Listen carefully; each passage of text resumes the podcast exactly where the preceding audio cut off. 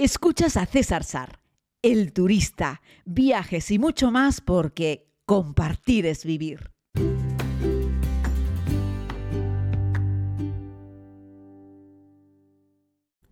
Saludos a todos y a todas, querida comunidad. Aquí estoy en un nuevo podcast, en esta nueva cita diaria, hablándoles de viajes, en este tour de siete países en 13, en 13 meses que inicié ya hace algunas semanas y que estoy prácticamente por, por la mitad. Les hablo desde Teherán, la capital de Irán, a donde llegué ya hace dos días. Eh, ya he pasado además dos noches aquí, así es que podríamos decir que prácticamente he estado tres días contando la jornada en la que llegué eh, de madrugada y que ya empezamos de un tirón. Y hoy vamos a dejar la, la capital para ir un poco hacia el sur y después hacia el sureste. Bueno, el paso por Teherán ha sido, desde mi punto de vista, sensacional, como siempre. Esta es una capital enorme, vibrante. Además, desde el Hotel Espinas, el lugar desde el que les estoy hablando, tengo unas vistas fantásticas a, buena parte de la ciudad de Teherán, porque está en lo alto de una colina. Este es un hotel de lujo, un hotel de cinco estrellas. Eh, además, es un hotel eh, muy bien considerado por, por los iraníes, por los persas. Allí ningún otro turista occidental que yo haya visto. Estamos nosotros, nuestro grupo, y el resto son todo eh, personas de Teherán o de otros lugares de Oriente Medio. ¿no? Teherán es una ciudad, como todas estas capitales, un poquito caótica con respecto al tráfico. La explicación que nos estaba dando Jaco en Ilezem era que el combustible aquí tiene un precio muy bajo, entonces todo el mundo tiene coche eh, todo el que puede pagarse un coche tiene un coche, porque además tienen coches de fabricación local. Y luego todo el mundo va de un sitio a otro en él, porque la gasolina es muy barata. Entonces no les duele tener que estar todo el día quemando combustible y la gente a veces pasa tres horas en el coche de ida y tres horas en el coche de vuelta. O sea, se les va la vida en ir y volver de trabajar, pero la gasolina es barata y ahí te los encuentras a todos metidos en una tremenda, en un tremendo atasco, ¿no? Pero bueno, no quiero hablarles fundamentalmente del caótico tráfico que hay en, que en Teherán, pero que es bueno que, lo sepan. Así es que lo de alquilar un coche aquí, eh, ni de coña. De hecho, no tengo muy claro que un extranjero pueda alquilar un coche en Irán. Tendría que repasarlo. Hay otros países similares donde no lo, no lo podemos hacer los turistas, como por ejemplo en China. No podemos alquilar un coche. Pero bueno, ayer hicimos varias visitas eh, muy interesantes desde mi punto de vista.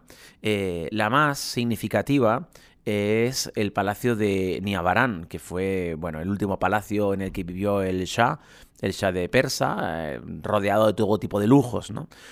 Como todos estos, eh, como todos, como todo este tipo de dictadores con este, de este corte, todos creyeron que eran algo así como enviados del Señor, de Dios, y que eran eh, era necesario cubrirse de todo tipo de, de, lujos a su alrededor. Así es que, bueno, encontramos unos palacios más propios de un emperador, eh, pero de un emperador del pasado, no de, no de algo tan reciente, porque estamos hablando de que la caída del Shah, la llegada de la revolución, de la que hablaremos en otro podcast, ¿eh? porque cambiaron una dictadura por otra dictadura. Todas las dictaduras son malas, pero en este caso, pues este hombre estaba rodeado de riquezas y además expolió al país de una forma espectacular. O sea, el, el, país era suyo y las principales riquezas se las quedó directamente. Ese es el resumen. El palacio que uno puede ver es magnífico, eso hay que reconocerlo. El tipo tenía buen gusto y se hizo un palacio increíble y lo que encontramos en él, además de muchos muebles muy interesantes y unas dependencias magníficamente decoradas, son unas alfombras persas que te quitan el hipo. De hecho, la segunda alfombra persa más grande del mundo está aquí, en el palacio de Niabarán y de verdad se te queda la boca abierta. Creo que son un poco menos de 200 metros cuadrados de alfombra en una sola pieza, hecha a mano por supuesto. Eh, la más grande del mundo, también persa, se hizo hace algunos años y era bastante más grande, pero era para simplemente batir un, Guinness de los récords, no, tenía eh, ninguna otra finalidad. Eh, pero bueno, el palacio es algo que merece la pena porque está además en, en una superficie en la ciudad, en la zona vamos a decir, más residencial, más ilustre de la ciudad, pero que tiene 11 hectáreas, ¿no? Y dentro tiene, pues, varias mansiones, varios palacios en los que vivía él, o vivía su padre, o, en fin, vivían varias personas de su familia, y ahí fue donde, bueno, estuvieron los últimos años después de haber sufrido algún, algún atentado sin éxito, pero bueno, eso le llevó a, a pillar miedo al monarca y recluirse en este, en este refugio ¿no? de, de, cristal, que por fuera además el edificio es bastante feillo y espartano, pero sin embargo, eh, por dentro, ya les digo, es un auténtico palacio así un poco estilo Versalles, ¿no? Decir además que, el Shah era piloto, ¿no? Y que, bueno, pues se, movía y entraba y salía de este mismo lugar eh, muchas veces pilotando él su, propio, su propia aeronave, su propio helicóptero. Eh, bueno, esta era una, una mm, rareza, por decirlo de alguna forma, entre las personas de, de, esta, de esta época. Y bueno, pues ya luego se produjo la, la gran revolución en un 11 de enero, si no me equivoco, eh, del 1979. Y, nada, el palacio lo cerraron en aquel momento porque cuando se produjo la revolución, y hay una película que me gustaría recomendarles que la tienen en Netflix que se llama September en Shiraz, Septiembre en Shiraz, que es una ciudad eh, persa y que te habla, desde mi punto de vista, recoge muy bien cómo fue ese proceso eh, en el cual se produjo la revolución y los cambios que allí hubo. Cuando se produjo la revolución, hubo un gran expolio también, es decir, lo que no se llevó, todo lo grande se lo llevó el Shah. Eh, pero muchísimas cosas pequeñas, los nuevos revolucionarios se dedicaron a entrar en casas ajenas a saquear y en empresas ajenas a saquear, ¿no? Y se robó mucho.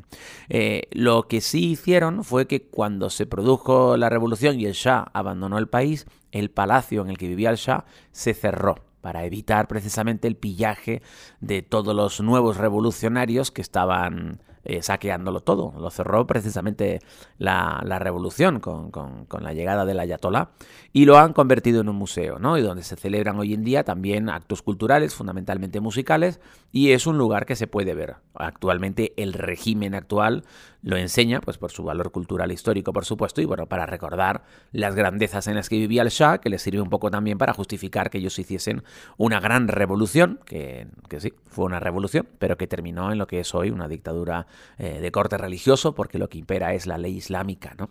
Pero en cualquier caso, siempre me gusta decir que por encima de que existiese el Shah, eh, por encima de que existiese luego Khomeini y que estemos ahora mismo como estamos, lo importante es valorar a los pueblos por cómo son sus ciudadanos, cómo se organizan ellos socialmente. Este es un pueblo muy educado, muy ordenado, muy limpio, muy amable, muy cercano y estos no son árabes, estos son persas y se nota el bagaje, la historia que tienen de eh, 4.000, 5.000 años de historia y es una impronta que queda, que ha pasado de abuelos a padres y a hijos y que lo observas perfectamente cuando entras en una panadería y la gente te saluda al entrar, ¿no?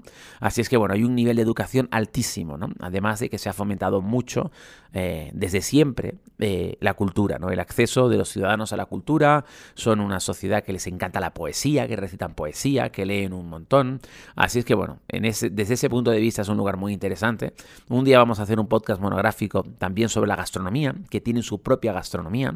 Es cierto que muchas de ellas con influencia de los países del entorno, de los países musulmanes del entorno, de corte árabe la mayoría, pero que la cocina persa también tiene su propia, eh, su propia riqueza y particularidad, ¿no? Así es que un día a ver si lo dedicamos a hablar sobre eso. Así es que bueno, fundamentalmente esa fue la principal visita que hicimos en el día de ayer y también estuvimos en el Museo del Cine. Recordar que Irán tiene, ha dado al mundo grandes cineastas, eh, también con Oscars, eh, que han hecho colaboraciones con películas también, por ejemplo, con con España y que se considera posiblemente el mejor cine independiente del mundo. Una vez que nos salimos de los circuitos más comerciales, que nos salimos de Hollywood, de Bollywood, por ejemplo, que nos salimos también del fantástico y premiado y laureado cine francés, encontramos en, el cine iraní unas perlas magníficas, ¿no? De muy buen cine, un cine mayoritariamente de autor, muchas veces con, mensaje, unas películas muy sensibles, más allá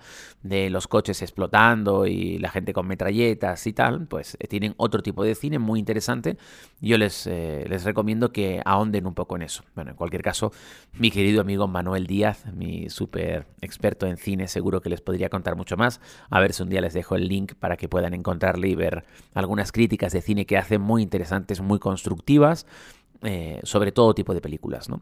Así es que bueno, nosotros ahora nos vamos, ya les digo, hacia el sur y hacia el sureste en esta ruta breve, una ruta de 10 días por Irán, pero que puede servir perfectamente de el mejor aperitivo persa. Un país magnífico que yo ya visité en el 2016 de la mano de mi querido amigo Sebastián Álvaro y su familia y sus amigos y que repito en esta ocasión y no me cansaré de visitar. Espero que estén muy bien. Feliz martes a todos. Compartir es vivir y nos escuchamos mañana.